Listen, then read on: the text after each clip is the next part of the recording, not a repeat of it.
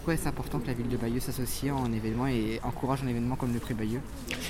Bah, c'est important parce que ça veut dire qu'on est là pour promouvoir le, travail de, journalistes, de reporters de guerre, donc des femmes, des hommes qui prennent des risques euh, au quotidien pour aller chercher de l'information, sont aussi les, témoins de l'histoire euh, contemporaine euh, et, ça évite que l'information ne soit pas tronquée. L'information, c'est aussi l'oxygène de nos démocraties. Et à Bayeux, nous sommes très attachés aux valeurs de, liberté et notamment à, celle qui est la liberté d'expression. Alors on a vu des collègues de journalistes tués qui se sont exprimés.